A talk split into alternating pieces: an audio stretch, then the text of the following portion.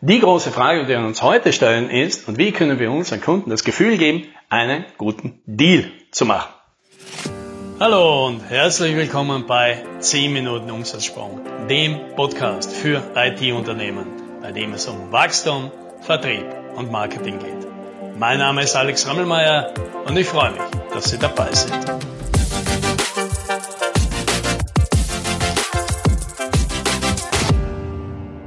Stell dir mal vor, du möchtest einen Tunnel graben. Aus irgendeinem Grund hast du das Bedürfnis, irgendwo in der Erde oder in einem Berg ein Loch zu machen, um danach eine U-Bahn oder eine Straße oder einen Zug da durchzuschicken.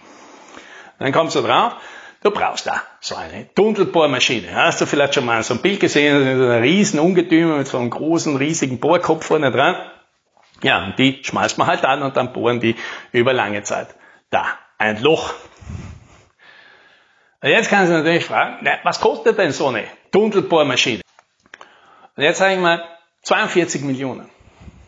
So, und jetzt hörst du diese Zahl und jetzt ist wahrscheinlich irgendwas bei dir passiert. Entweder hast du gedacht, aha, 42 Millionen, das ist aber viel Geld. Oder du hast dir gedacht, 42 Millionen für so einen Drum, da hätte ich mir fast mehr erwartet.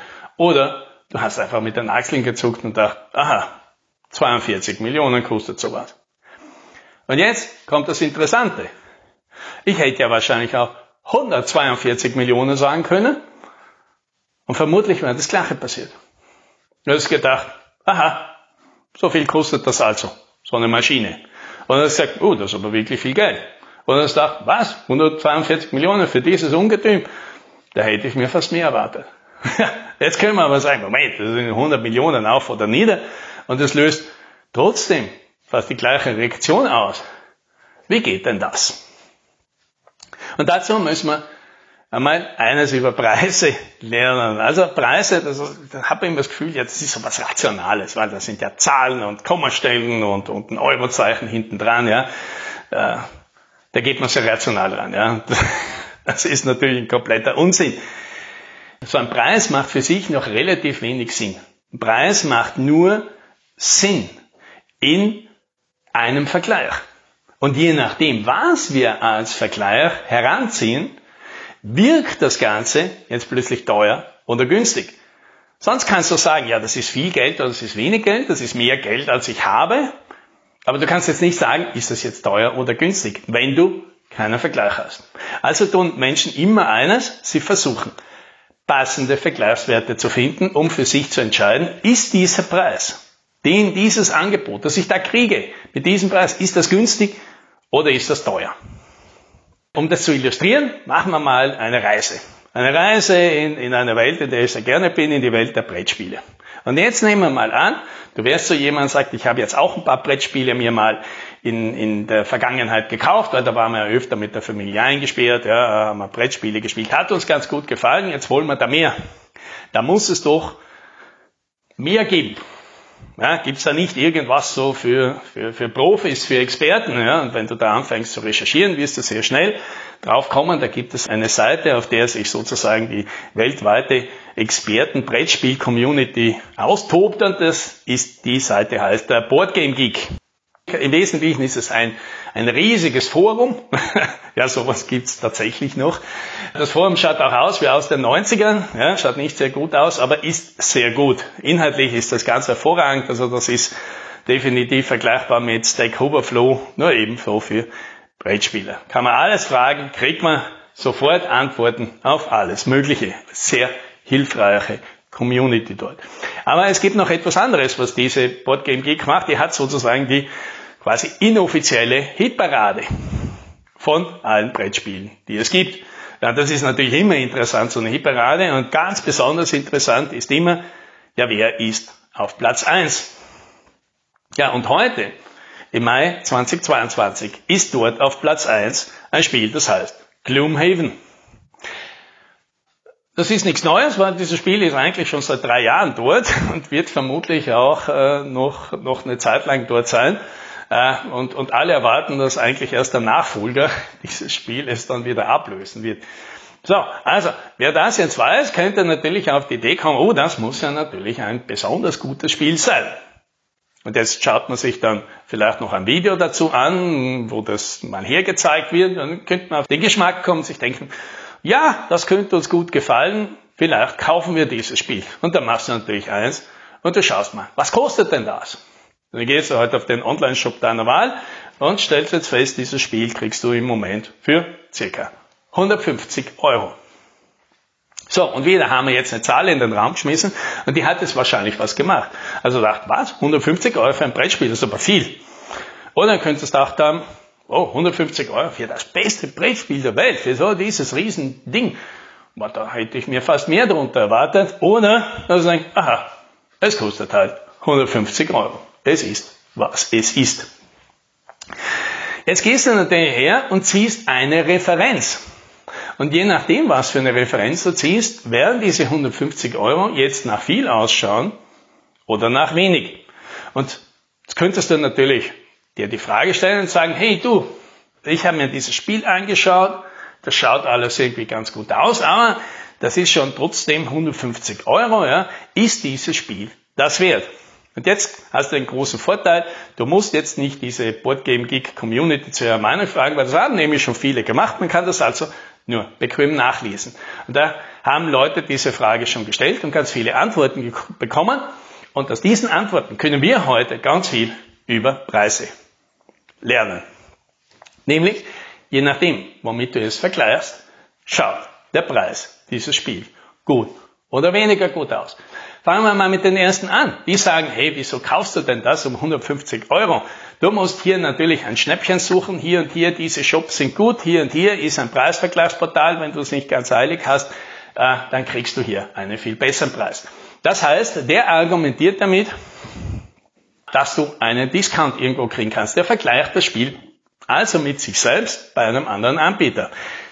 Das ist etwas, das tut man sehr gerne, weil man sich natürlich gut auskennt und es viele Anbieter gibt und das Ding so ausschaut, als wäre es mit anderen vergleichbar.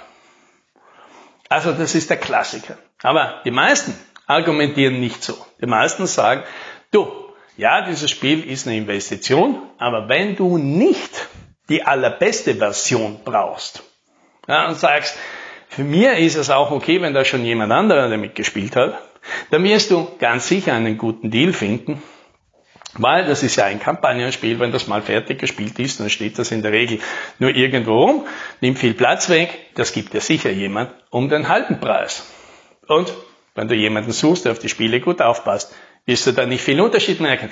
Der vergleicht also das Spiel mit sich selber in einem anderen Zustand, ja, wie du es zum Beispiel halt mit gebrauchten Autos ja auch so ist oder mit einem Haus, wo schon mal jemand drin gewohnt hat, das ist ja deswegen nicht schlecht, aber viel günstiger.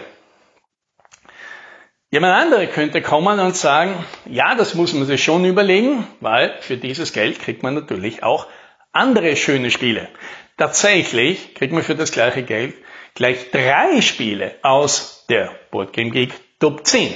Und das kann man sich natürlich fragen ist das dann nicht insgesamt ein besserer Deal, drei Superspiele zu kaufen als eines. Ja, das ist dann nicht das Spiel auf Platz eins, aber das sind dann immer noch Top-Spiele der Welt.